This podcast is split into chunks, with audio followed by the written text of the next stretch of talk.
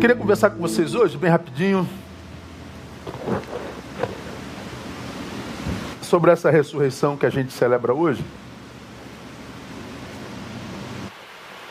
E o tema que é, eu escolhi para a gente conversar foi esse que você está vendo aí, ó. Ele ressuscitou. E daí? E daí? A gente ouve a história da ressurreição de Jesus, para nós cristãos, pela fé é incontestável, e para quem não é cristão, é totalmente contestável. Ressuscitou. Você acredita nisso? Ah, eu acredito, e daí?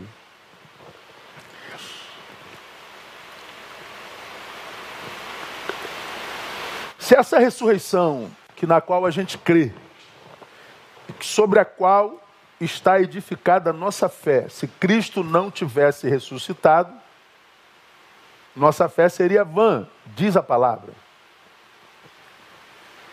A nossa fé só não é vã por causa da ressurreição. Então a nossa fé, ela não está firmada em cima da, do nascimento virginal de Jesus. Não. A nossa fé não está firmada sobre os milagres de Jesus, em hipótese alguma. A nossa fé está firmada sobre a ressurreição. A nossa fé tem sentido? Tem se a gente entender o real valor da ressurreição. Porque se ela for só mais uma informação, ressuscitou, ô oh, legal. Ah, o, o fulano caiu, legal, mesma coisa. Ah, o fulano foi trabalhar, mesma coisa. Ah, o fulano não veio, mesma coisa. Ah, Jesus ressuscitou. Ah, e daí? Quais são as implicações disso? Queria ler com vocês ah, Romanos capítulo 4, versículo 25, onde o apóstolo fala sobre a ressurreição. E para mim, diante de tantos textos na Bíblia Sagrada, são vários, mas vários textos na Bíblia Sagrada que falam sobre a ressurreição de Jesus, ele define é, nesse versículo para mim assim de forma completa a respeito de Jesus, ele diz assim: o qual foi entregue por causa das nossas transgressões e ressuscitado para a nossa justificação. Ele foi entregue por causa das nossas, da minha e da tua transgressão, por causa dos nossos pecados. E foi ressuscitado para a nossa justificação. Paulo define de forma muito clara. Nós sabemos que Jesus, quando morreu na cruz do Calvário, ele morreu para pagar o escrito de dívida que havia sobre nós, porque todos pecaram e separados, destituídos estão da glória de Deus. O salário do pecado é a morte. Ora, se o salário do pecado é a morte, todos pecaram, todos nós deveríamos estar condenados à morte. A nossa transgressão nos legaria à morte não só a física, mas a eterna. Jesus encarna expressão do amor do Pai, e Jesus, com o seu sangue, apaga o escrito de dívida que havia sobre nós, e ele nos devolve vida. Então, ele foi entregue por causa dos nossos pecados. Mas se ele tivesse sido entregue e morto pelos nossos pecados, mas se ele não ressuscitasse, nós não seríamos justificados, ou seja, tornados justos. Então, é, o fato de Jesus ter morrido na cruz por amor não significaria nada se ele não tivesse ressuscitado. Porque a justificação vem através da ressurreição. A gente sabe o que é Páscoa, eu não preciso falar sobre Páscoa, a palavra Páscoa é a palavra hebraica Pesach, que significa passagem, e qualquer criança sabe disso, né? As dez pragas lá no Egito, Deus queria libertar o seu povo, começar a história da redenção. Por nove pragas, Faraó não liberou o seu povo, a décima praga foi a morte dos primogênitos. E o Senhor disse que Moisés avisasse a Israel, o seu povo. Nessa noite, a, a, a morte passará pelo Egito, levando todo o primogênito, e ele mandou que o seu povo, cada família, molasse um cordeiro, um carneiro, pegasse o sangue desse carneiro e colocasse sobre o, os umbrais da porta, que a gente chama hoje de alisar, não é? E quando a morte passasse, a sombra da morte passasse pelo Egito, toda porta que tivesse a marca do sangue, ela não teria o poder de entrar, ela passaria por sobre essa casa e continuaria a sua jornada e sua missão. Então a Páscoa é a passagem da morte é, sobre aquela família que tinha a marca do sangue, ou seja, ela não entraria naquela casa, a morte perderia poder sobre a casa onde houvesse a marca do sangue. Então nós conhecemos essa história. Bom, Jesus, ele é o cordeiro definitivo, final, cujo sangue é derramado e todo aquele que é abençoado por esse sangue, ele escapa da morte para a vida. Tem um celular tocando aí. Pronto, da mesa lá, não é?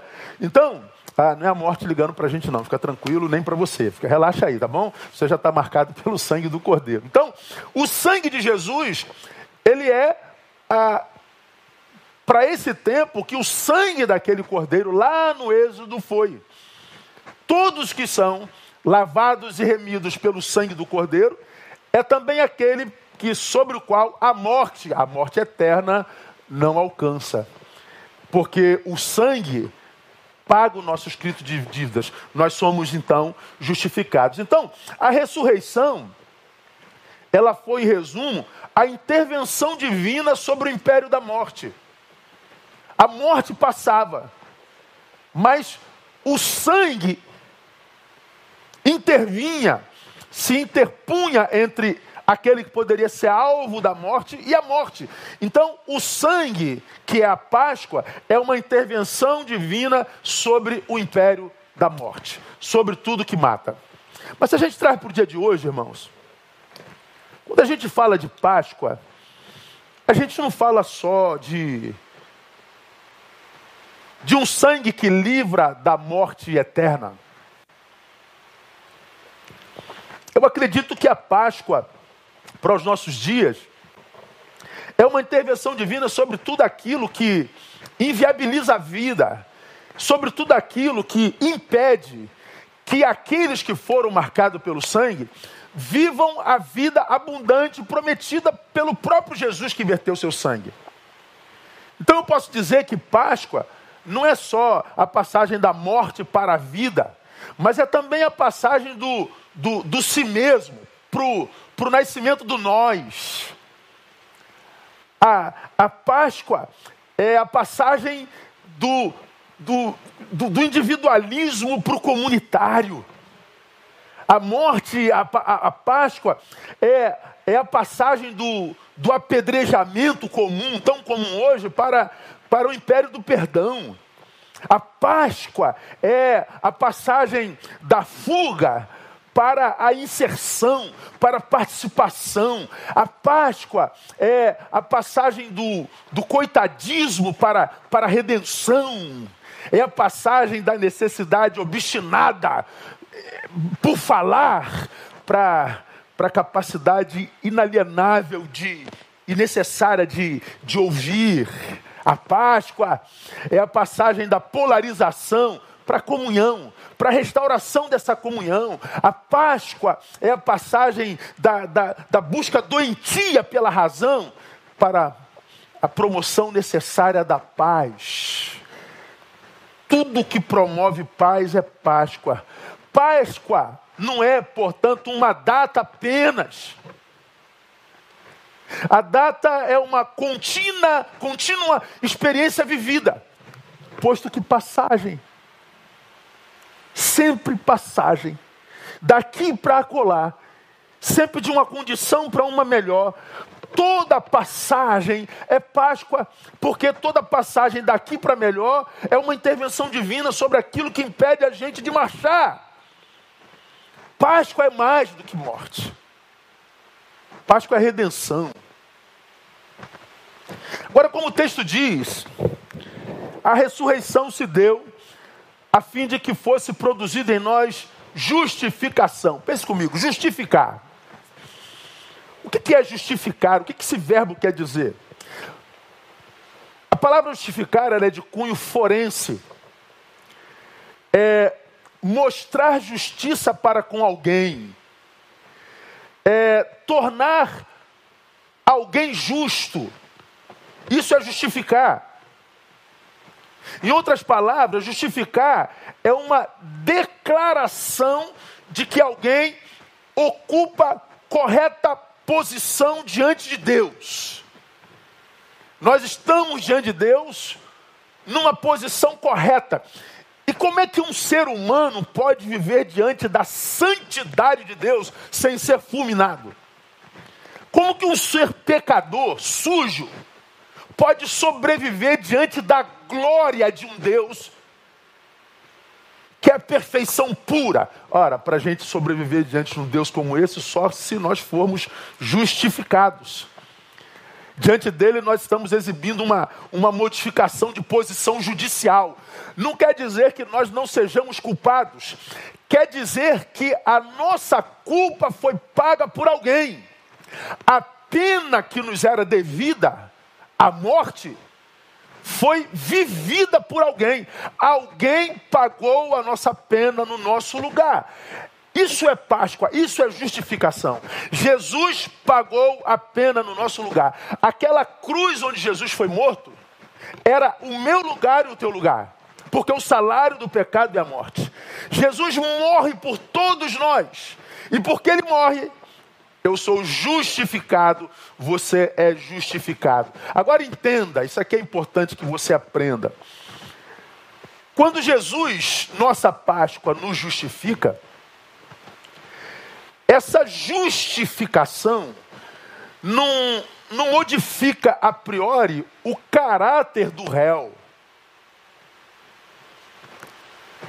A Jesus me justificou, me fez justo.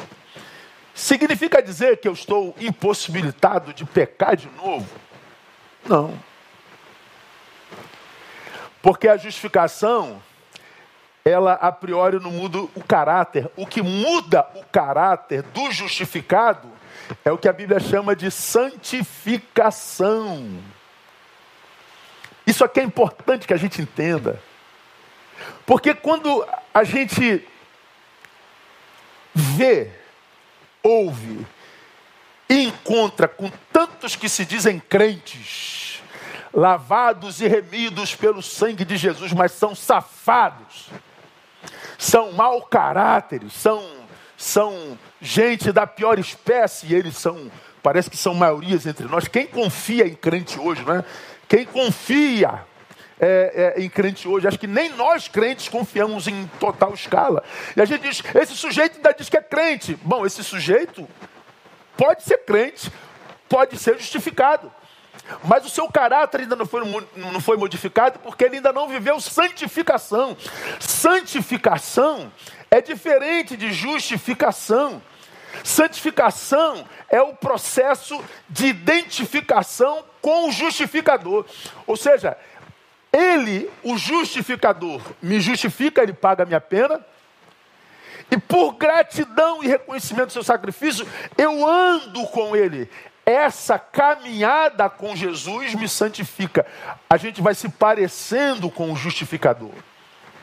Então, quando eu digo eu quero Jesus, mas não ando com Jesus, eu não vou chegar à santificação jamais.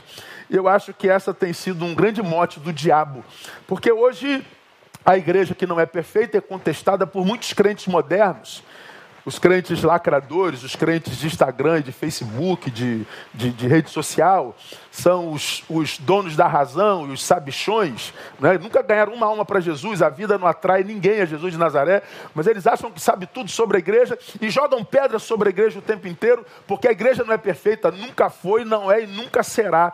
Mas é o lugar onde a gente tem a maior probabilidade de encontrar o que Jesus quer gerar nos seus. É o lugar onde a maioria dos crentes tem contato com a palavra. É o lugar onde a gente aprende a desenvolver os nossos dons. É onde a gente comunga em torno de uma mesma, de uma mesma egrégora, de uma mesma a, ambiência espiritual. É uma, uma criação planejada por Deus sobre esta pedra. Edificarei a minha igreja. De modo que quando um justificado opta por viver sem igreja, dizendo que não precisa de igreja, abre mão da possível santificação. Porque se você não se reúne com os santos, você está se reunindo com alguém. E como nós somos produtos do meio, a gente se identifica com aqueles com os quais a gente se relaciona, dificilmente você vê alguém que não esteja comungando com a igreja, que tenha contato pleno e diário com a palavra, que tenha vida de prática de oração e de, de uma vida de piedade. A santificação é mais. Todos os que creem no Cristo ressurreto são justificados pela fé nele mas nem todos os justificados ainda vivem em santidade. Justificados somos. Aliás, Romanos capítulo 5 fala sobre isso, versos 1 e 2.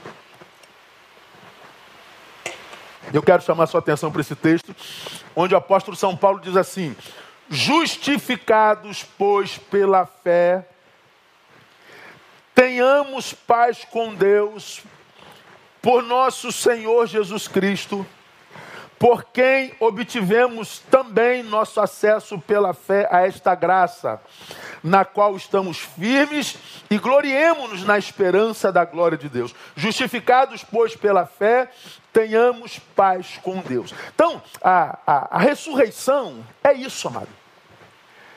Ela se deu para nos justificar, nos tornar justos. Ela fez com que a nossa pena fosse anulada. Porque alguém pagou a pena no nosso lugar. Bom, então nós somos justos. Estamos livres. Agora a pergunta é: será que alguém não sabe disso? Bom, se não sabia, está sabendo. Agora, a questão para nós nessa manhã é: se essa ressurreição não passar de mera informação, ah, legal, pastor, aprendi isso aí, legal, estou sabendo. Bom, você já está informado. Será que a ressurreição, só enquanto informação, enquanto teoria, enquanto mera teologia, será que ela tem poder sobre aqueles que foram justificados? Para mim, não. Para mim, a ressurreição só terá validade se ela de fato produzir mudanças estruturais na nossa vida, no nosso modus vivendi, na nossa cosmovisão, na nossa, na nossa, na nossa existência. Porque não é possível que Jesus tenha pago a minha pena, que ele tenha morrido a minha morte, me tenha compartilhado da sua vida, para que isso que é tão profundo seja só uma informação que eu aloco junto ao meu arcabouço de sabedoria. Não é possível que Deus, quando manda Jesus para me justificar, para te justificar, pensava em que nós fizéssemos disso apenas um saber teórico. Claro que não. Ele esperaria que nós vivêssemos muito mais a ressurreição é muito mais do que uma informação. Ela veio para provocar em nós mudanças estruturais. A ressurreição, portanto, ela não muda só o nosso destino, ela muda o nosso jeito de ir. Ela muda não só o lugar para onde a gente ia, é, muda o nosso jeito de caminhar. Ela muda a nossa vida, ela muda nossos valores, ela muda a nossa existência. E por que, que ela faz isso, irmão? Porque ela produziu justificação, que produziu paz com Deus. Justificados, pois, pela fé, tenhamos paz com Deus. E quem está em paz com Deus, não vive da mesma forma quando estava em litígio com Ele. Quem diz ter um encontro com Deus e foi justificado, diz o texto, não é uma sugestão, é uma afirmação. Ele tem paz com Deus e uma pessoa em paz vive diferente de quem vive no inferno. Um justificado tem paz. Ora, portanto, o que é um homem justificado? É um condenado tornado justo por intermédio de sacrifício alheio. Jesus de Nazaré é um justo. E o que se espera de um justificado, de um homem justo? Atos de justiça. O que se espera de um homem justo, de alguém que vive paz com Deus, que ele seja um promotor da paz, que ele seja um promotor de justiça, que ele seja um pacificador. Agora pense comigo, irmão. Quando você entra nas redes e vê os crentes hoje, o que, que você vê? Pacificadores?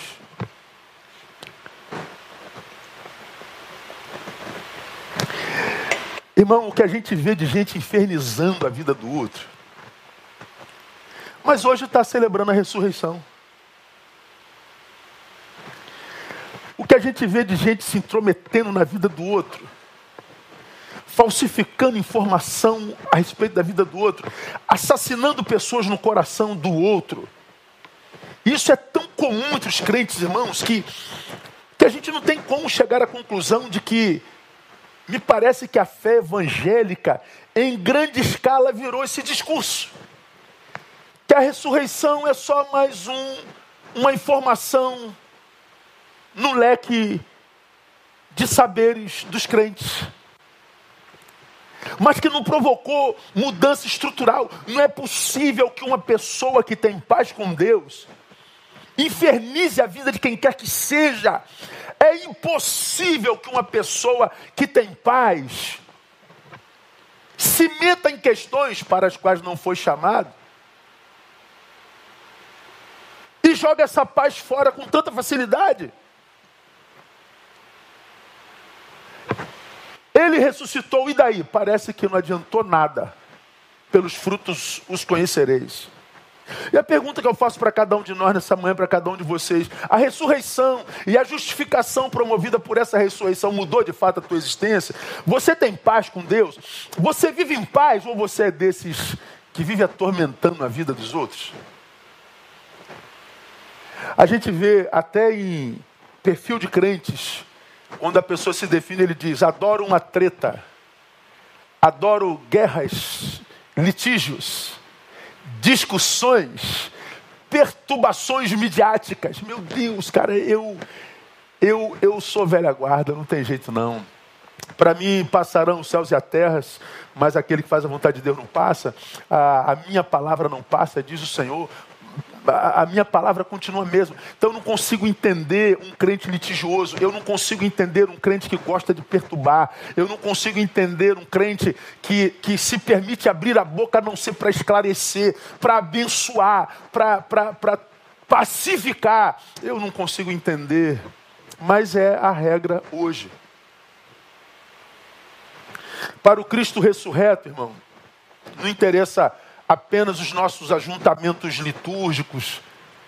Para o Cristo ressurreto, interessa os nossos atos de justiça, isto é, Ele espera que nós passemos por uma, por uma ressignificação da vida, que nós passemos por, um, por uma restauração do nosso modo de vivendi, que a nossa vida seja vida que, na qual nós sejamos ponte e não muros. Que nós passemos por uma ressignificação existencial. E aonde essa ressignificação, na minha concepção, deveria passar? Eu compartilho com vocês. Primeiro, na nossa relação com o próprio Redentor. Ah, não, se eu tenho justificação, a minha relação com Deus muda. Em que sentido, pastor? Primeiro, da murmuração para gratidão. A gente vê mais murmuradores hoje do que a gente grata. Como é difícil a gente achar nas nossas relações pessoas que vivem, vivam por gratidão. O que a gente vê é acusação, é, apontamento de erros, é, é, murmuração, é gratidão. Como é difícil. A gente vê ingratidão. Ingratidão é, é, é muito fácil. Mas por que, que a nossa é, relação com o nosso Redentor deve ser de gratidão? Porque a nossa vida só é possível por causa dele. Ele pagou a minha pena. Ele me tornou justo. Ele me colocou numa posição possível de permanecer vivo diante de um Deus que é santíssimo, porque diante da santidade de Deus, qualquer um de nós que se aproximasse seria fulminado. E como que a gente anda na presença de Deus não é fulminado? Porque Ele possibilitou essa vida na presença de Deus. Então, independente da qualidade da vida que eu vivo agora, O que eu devo celebrar é a vida, como eu falei no início desse culto. Tem uma música que a gente canta muito, e minha esposa gosta demais, eu estou ouvindo aquela. Te agradeço por me libertar e salvar. Por ter morrido em meu lugar, te agradeço. Jesus, te agradeço, te agradeço. essa gratidão, ela deveria ser nosso modo de viver. Essa gratidão deveria ser a nossa mola propulsora. Essa gratidão deveria ser o discurso dos nossos lábios, o sentimento do nosso coração. Não é possível que a gente não entenda isso. Eu não consigo me conformar com um cristão murmurante. E é o que a gente vê como regra hoje. Já ministrei aqui para vocês, vocês se lembram disso, não tem como esquecer disso. Eclesiastes 7,14 para mim define essa questão muito bem. Eclesiastes 7,14 diz assim: No dia da prosperidade, regozija-te. Mas no dia da adversidade, considera, não é murmura. Por que, que eu não eu, eu devo considerar o dia da adversidade? Porque Deus fez tanto este como aquele, para que o homem nada descubra do que há de vir depois dele. Então, quem foi que fez esse dia que no qual estou cheio de alegria? Foi Deus. Quem foi que fez esse dia que no qual estou cheio de angústia e tristeza? Foi Deus. E no dia da alegria, o que, é que eu faço? Celebro. E no dia da tristeza, considere. Porque Deus fez ambos os dias. O que, esse texto está dizendo, irmão? Que não existe dia mal. O que existe é maldade no dia. É diferente. Porque você pode estar coberto de tristeza. Mas você sentou à mesa hoje, tomou café com leite, comeu pão. Isso não é maldade. Você acordou, isso não é maldade. Morreu um, mas tem gente viva do teu lado que você ama e que por quem você morreria também. Você está suprido em algumas áreas. Esse dia não é mal. Há uma maldade nesse dia. Você foi demitido. Você sofreu um acidente. Aconteceu algo mal nesse dia, mas não é o dia que é mal.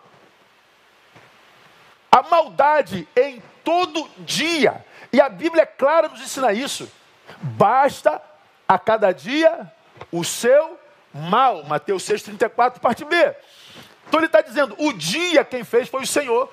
Nesse dia existem coisas boas possíveis de acontecer e coisas más. Mas ele está dizendo: não abra mão do dia por causa da qualidade dele.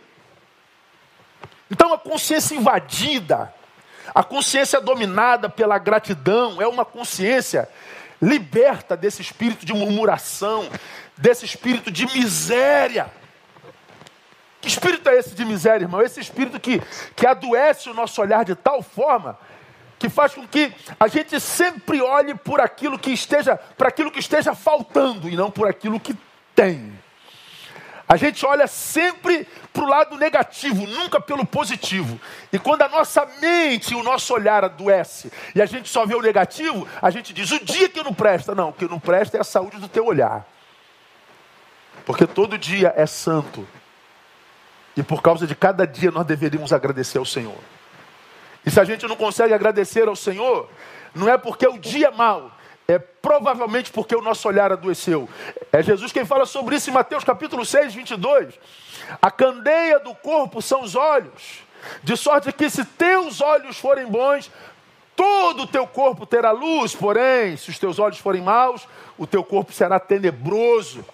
Se, portanto, a luz que em ti há são trevas, Quão grandes são tais trevas. Eu me lembro, alguns anos atrás, a gente comprou um carro e aí eu fui botar o, aquele, aquele insufilme. Primeira vez que eu botei insufilme, já tem anos.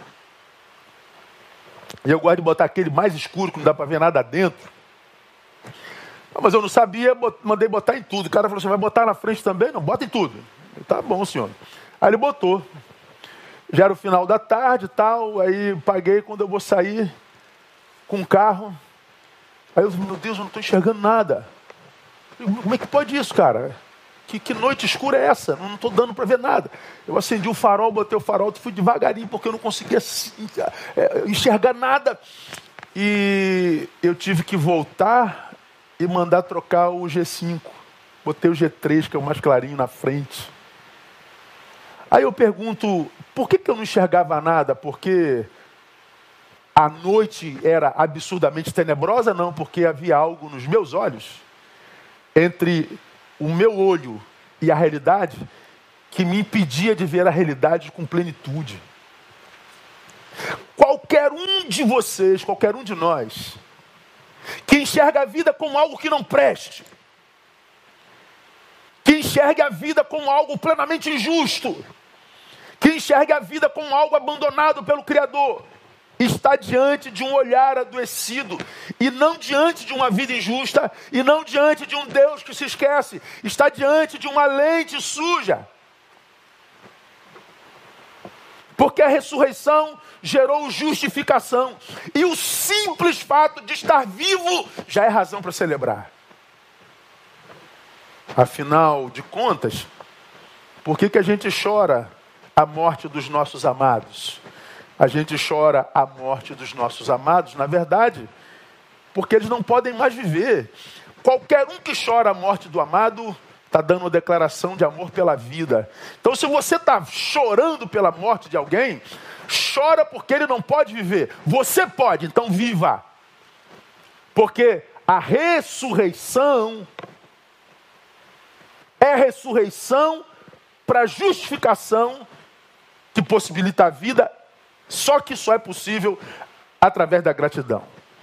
Então a ressurreição, ela restaura a nossa forma de olhar a vida, ela, ela restaura a nossa percepção dessa vida, ah, não mais ingratos, não mais inúteis, gratos e úteis, participativos.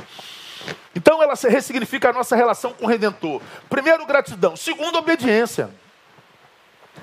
Se você for ler o Êxodo, capítulo 12 todo, que foi onde aconteceu o registro, onde está registrado o acontecido da Páscoa, você vai ver que a Páscoa foi uma ação de Deus, sim, em favor do seu povo, mas o efeito da Páscoa só se deu na vida e na casa onde houve obediência.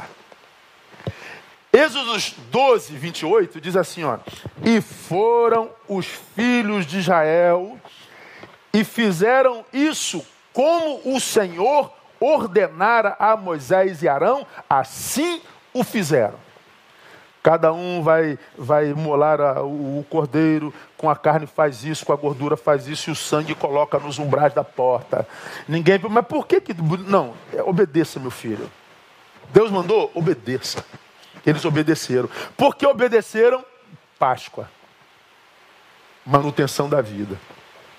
A nossa relação com Deus, irmãos, ela tem que ir para além da cronologia. O que, que eu quero dizer com isso? É, a hora de adorar o Senhor. A hora de adorar o Senhor é domingo. A hora de adorar o Senhor é quarta-feira à noite. A, hora de servir ao Senhor é domingo. Não, é, é, isso é cronologizar a, a, nossa relação com Deus. A, a nossa relação com Deus tem que ir para além da geografia. É no templo é no monte, é não sei aonde, não, tem que ir para além disso. Ela tem que ser, como eu já acabei, como eu acabei de dizer, tem que ser estrutural, ela tem que ser essencial, tem que ser na essência, tem que ser verdade na consciência. É aqui que acontece a nossa relação com Deus.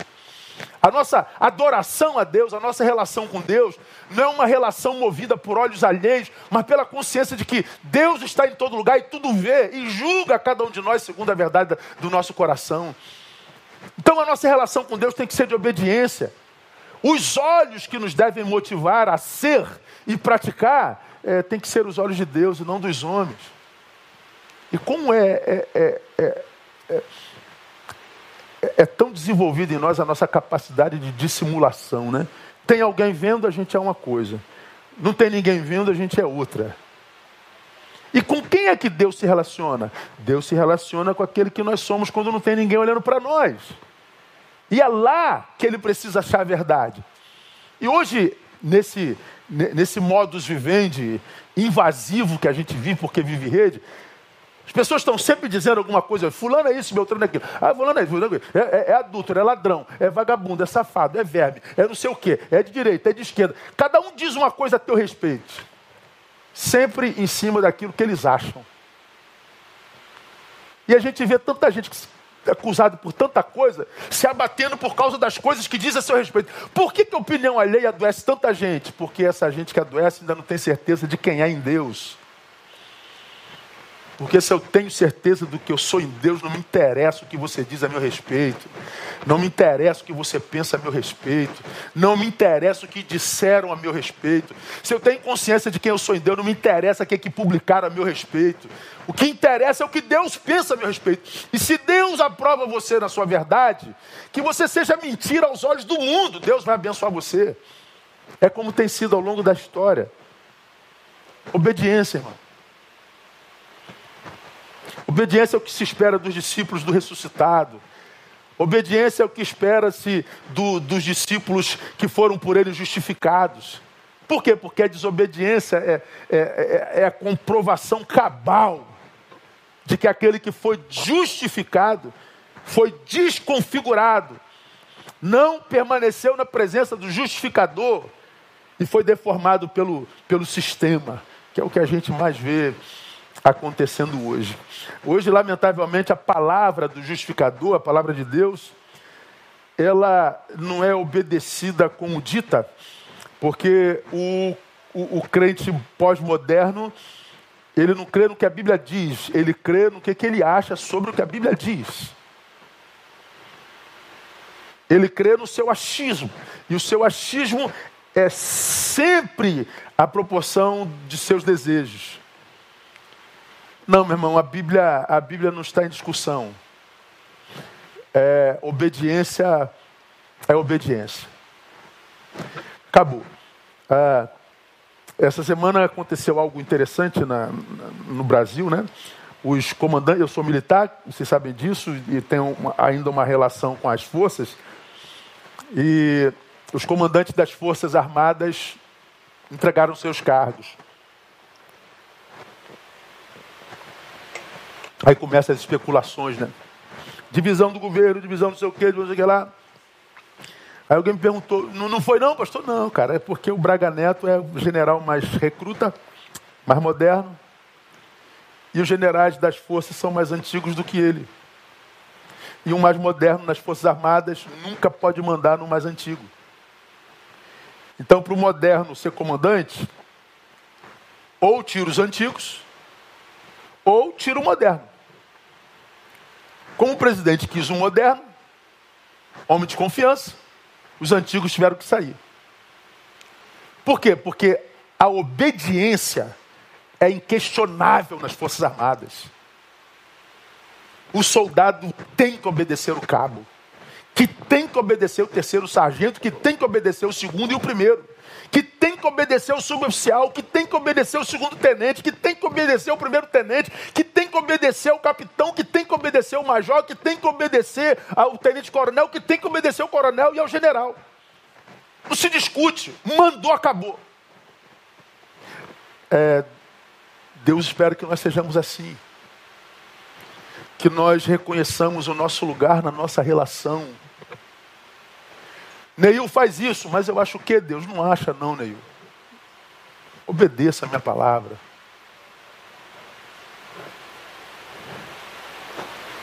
A justificação não te fez justo para você questionar a minha palavra, mas para obedecê-la. E quando a gente faz isso, irmão, a gente a gente exalta o nome do justificador.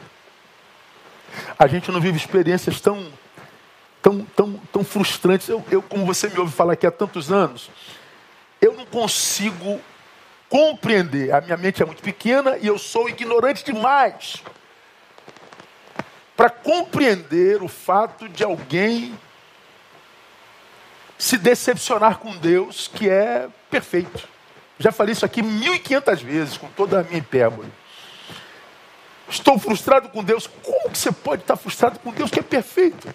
Que é o mesmo ontem, hoje, eternamente, no qual não há mudança nem sombra de variação. Como, como que você pode estar decepcionado com Deus? Ah, porque Deus. Não, o que, que Deus disse que não cumpriu? O que, Deus falou que é mentira? Aponta a mentira em Deus. Não, tem. Como você pode estar frustrado? É, porque os teus óculos estão sujos, você leu o que ele disse de forma errada. Teus óculos estão sujos e você ficou com o que você acha a respeito da palavra e não com o que a palavra diz. E aí você se frustrou com Deus, porque quando você muda a palavra de Deus, você muda o Deus da palavra. Você cria um Deus à tua imagem e semelhança. Então, quando você se decepciona, se decepciona com Deus, não é com o Deus da palavra, mas com o Deus que você criou na tua inconsciência. Aí a gente vê crentes, e, é regular, a gente vê isso com muita regularidade, que diz assim, pastor, porque a Bíblia diz no Salmo 23,1 que o Senhor é meu pastor e nada me faltará. E está faltando um monte de coisa. Ele me permitiu faltar. Então Deus mentiu. Não. Não. Leia o texto, irmão. Antes dele dizer nada me faltará, ele diz: O Senhor é meu pastor. Dizer naquele contexto que o Senhor é meu pastor é algo profundo, irmão. Significa dizer que eu sou ovelha. E a relação de um pastor com suas ovelhas naquela época era uma relação, sobretudo, de obediência. O pastor das ovelhas, quando liberava sua voz, as ovelhas levantavam as orelhinhas e conheciam a voz do seu pastor. E para onde ele ia, as ovelhas iam atrás. Então, a relação primeira do pastor com as suas ovelhas era de obediência. Você é obediente a Deus, de fato, de verdade? Olha para a tua vida, não, não pensa nos teus feitos, não, não, não tenta se absolver, seja honesto nessa análise. Vive mesmo a vida de obediência a Deus? Então você não pode nem chamá-lo de pastor. Mas em relação do pastor e da ovelha, ia para além. Porque o pastor espera que as suas ovelhas se reproduzam. E o rebanho ia se reproduzindo. Porque é ovelha que gera ovelha, não é pastor que gera ovelha. Pastor não cria ovelha. Quem gera ovelha é ovelha. Então eles esperam que suas ovelhas se multipliquem. Você já é, se multiplicou espiritualmente? Já trouxe alguém a Jesus de Nazaré? Você, como discípulo, se reproduz, ganha outros? Então você não pode chamá-lo de pastor. O pastor se aquece, se alimenta da lã das suas ovelhas. Você é, alimenta seu pastor? Você contribui com a igreja do seu pastor? Você usa seu talento para a igreja do seu pastor? Então você não pode chamar Deus de pastor. Ah, nada me faltará. E não falta para quem é ovelha. Agora, para quem nem se enxerga, para alguém que não sabe quem é na presença dele, falta gratidão e obediência. Se nós não fizermos isso, irmãos, nos transformarmos em ovelha, nosso discurso vai ser sempre vazio e o que sobra em nós é frustração mesmo. Porque não tem como se frustrar se relacionando com Deus como nós. Se frustrar comigo é fácil, irmão. Eu não estou nem aí. Se frustrar com o papai, com mamãe, com o chefe, com o governo, com, com qualquer um é mole. Se frustrar contigo, mas com Deus. Só se os meus olhos estiverem absurdamente doentes.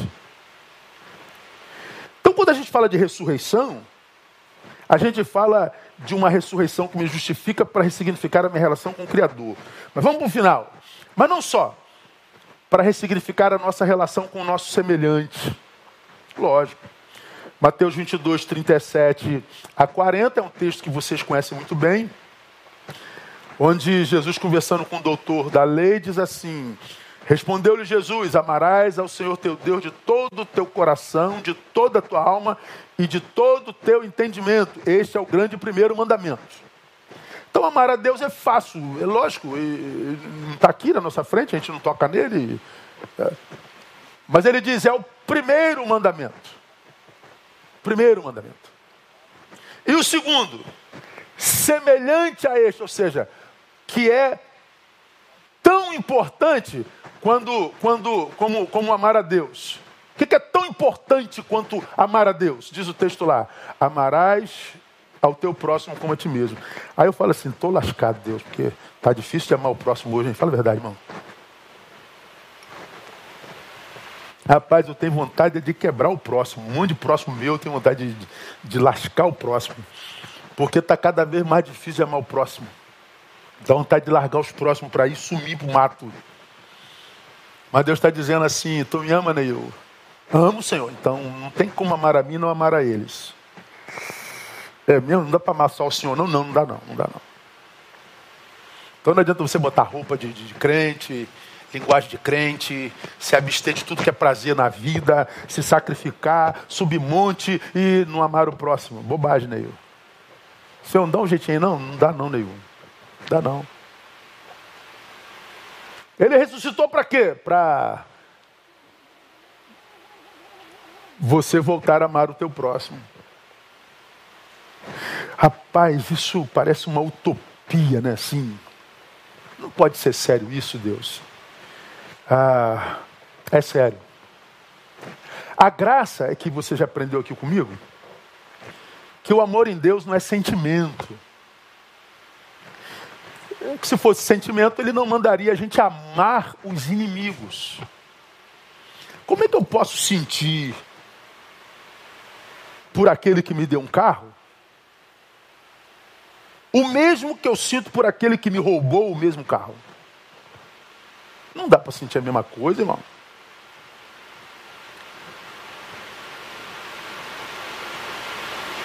Não dá para sentir por aquele que senta à mesa comigo, com quem eu sou, o mesmo que eu sinto por aquele que me tirou esse que sentava mesmo comigo, porque o matou.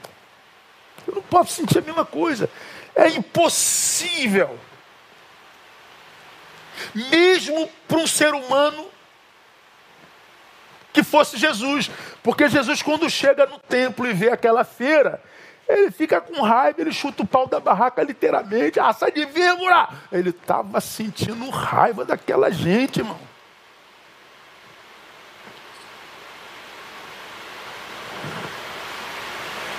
Então, amar o inimigo não é sentimento. Amar o inimigo é, está disponível para ele sempre que ele precisar. Amar o inimigo é se recusar a matá-lo nos teus afetos. Amar o inimigo é se recusar a se submeter ao sentimento que você sente por ele. Ah, ele matou meu amigo, ele fez mal à minha filha. Meu sentimento é, é de. Não se renda esse sentimento, Ney. Perdoa. E se esse seu inimigo tiver fome, dá de comer para ele. Mas Deus, eu quero que ele morra de fome devagar. Eu sei que você quer isso. Abra mão do que você quer e faça o que eu estou te dizendo. Perdoe. Prepara um banquete na presença dos seus inimigos lá. Isso é vencer a si mesmo. Isso é negar o si mesmo. E Deus está dizendo: não me venha com discurso, estou apaixonado por ti ou sem, ti não dá para viver, ou você chora, barba, fala em língua estranha, mas aqui espizinha a vida do próximo. Jesus te chama de hipócrita. Por isso que a vida não se traduz numa vida que vale a pena ser vivida.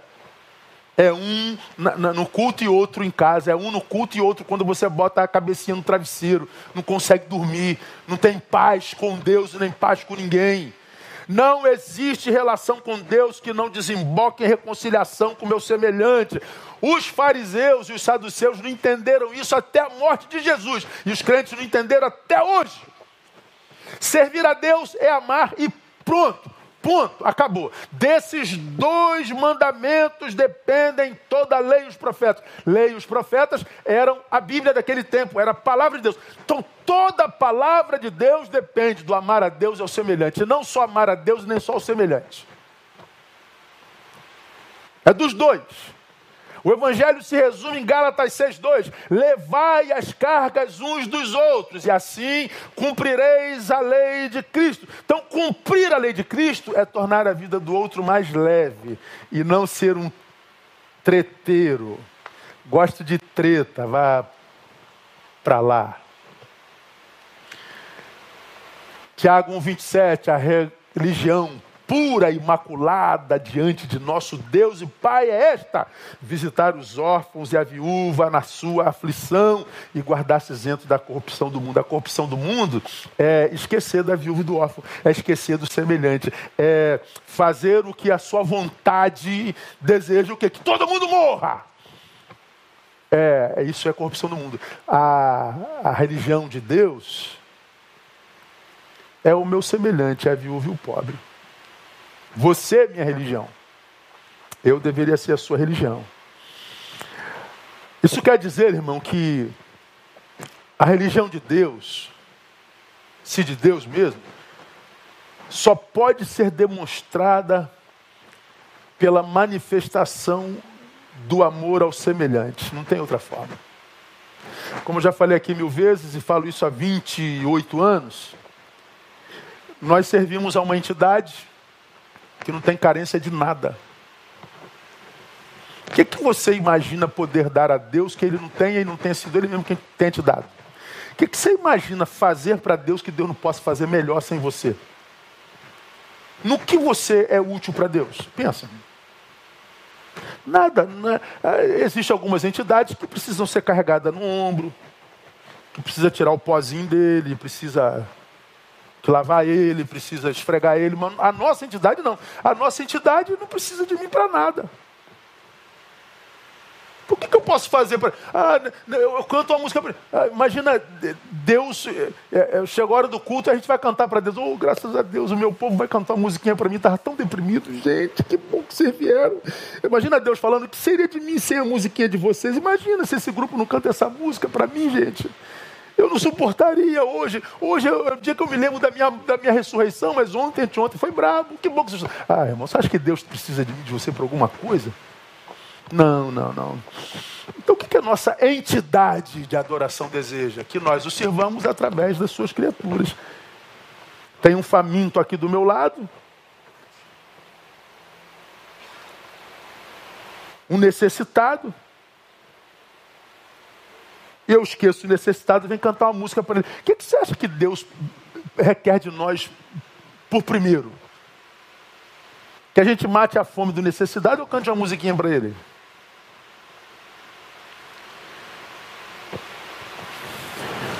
Hoje a gente vê uma, uma espiritualidade muito espetacularizada, né? Espetáculo gospel, as espiritualidades gospel, santos, ou aqueles que falam com a voz bem mansinha para passar uma santidade de Deus. Ou então aqueles que são como, como um raio, um trovão, que falam com poder, com glória, um espetáculo.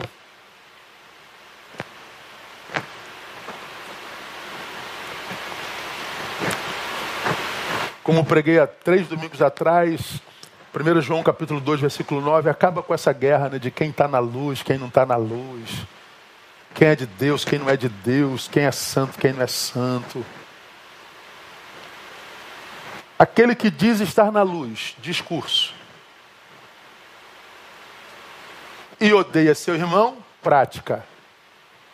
Até agora está nas trevas. Então João está dizendo, não é o que você diz, é o que você faz. Não é o, canto, não é o quanto você sabe, é o quanto você ama. No final, nós já aprendemos aqui, nós não vamos ser julgados pelo quanto que a gente sabe, nem pelo quanto que a gente fez, a gente vai ser julgado pelo quanto que a gente ama. Então, no tribunal de Deus, quanto você sabe, Neil? Sei tanto, não interessa nada disso. Quanto que você fez, Neil? Eu fiz isso, fiz aquilo, não interessa nada disso. Ele vai perguntar, quanto que você amou, Neil?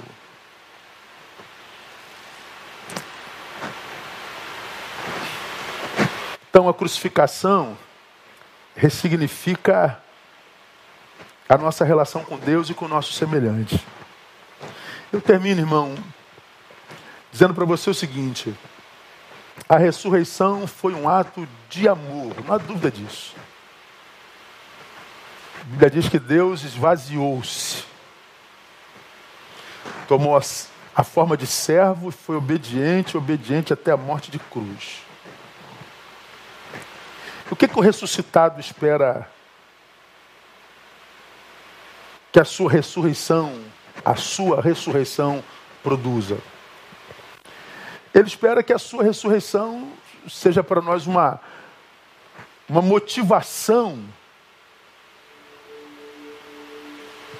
para que nós, os justificados, vivamos reconciliação e que a nossa reconciliação, ou seja, a forma como a gente nos trata, ou deveríamos nos tratar, fosse uma referência para o resto do mundo. A ressurreição deveria promover reconciliação que fosse referência para o resto do mundo. É o que está escrito lá, ó, 1 Coríntios 5, 17 e 20. Pelo que se alguém está em Cristo, nova criatura é, as coisas velhas já passaram, tudo se fez novo. Mas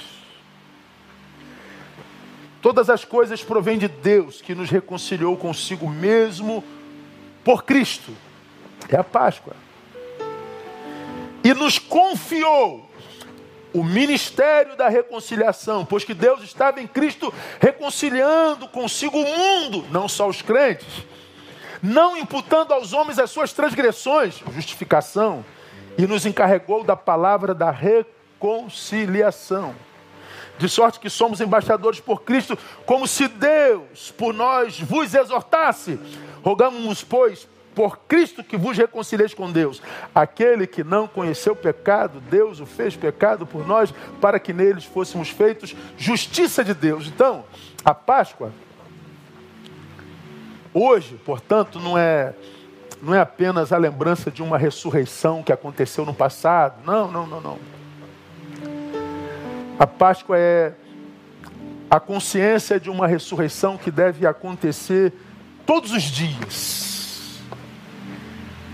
que, que ressurreição é essa que tem que acontecer todos os dias, pastor? A reconciliação de todos os homens. Nós cristãos deveríamos ser referência disso. Mas nós hoje somos os mais divididos. Se você. Eu não, eu não acompanho, né? Vou botar aqui ó, no chat. Se você botar no chat, vira e mexe aparece um filho do diabo evangélico que tenta atrapalhar o seu culto, que gera perturbação e faz em nome de Deus. É de uma idiotice tão grande que, que, que por exemplo, tem o um chat, né? Eu estou aqui pregando, estou fazendo culto. Ah, bom dia, pastor. Bom dia, pastor. Vai pro diabo, pastor. Que Deus te mate, pastor. Que Deus te... Eu não estou lendo o idiota. Você está falando com quem está lendo. Não vai chegar a mim de jeito nenhum. Mas o espírito é de perturbação. Ou seja, a ressurreição não adiantou nada na vida desse. A ressurreição não produz reconciliação de jeito nenhum. Ele não quer paz com aquele com quem ele discorda. Os crentes da direita não querem paz com os da esquerda, eles querem eliminá-los e vice-versa. Todos em nome de Deus, em nome da teologia, em nome da ideologia. A ressurreição, ela só tem sentido se ela produzir reconciliação, senão é blá blá blá, irmão. Blá blá blá. É como se Jesus tivesse ressuscitado vamente. Mas a gente sabe que não foi porque existem aqueles dois ou três que ainda vivem em nome dele, que optam por ser promotores da paz, lutam para serem pacificadores, bem-aventurados, aqueles que querem ser pontes e não muros. Ainda existem aqueles que querem fazer da sua vida uma vida que glorifique o seu nome e que faça valer a pena o seu sacrifício. Minha igreja amada, eu ainda é, sonho em ver isso na minha geração, ainda, ainda tenho esperança de achar, se não em todos vocês, na maioria de vocês, crentes assim, reconciliadores, não lacradores, litigiosos, treteiros, que vivem segundo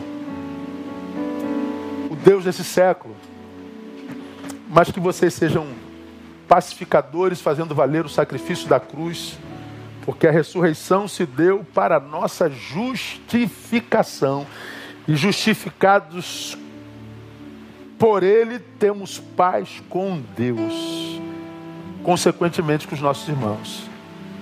E se eu não posso ter paz contigo, você caminha lá, eu caminho cá. Caminharão dois juntos se não estiverem de acordo? Pacificados? Não, tem que caminhar lá. Eu não preciso atacar, atacar, atacar, eliminar, eliminar, convencê-lo do seu erro.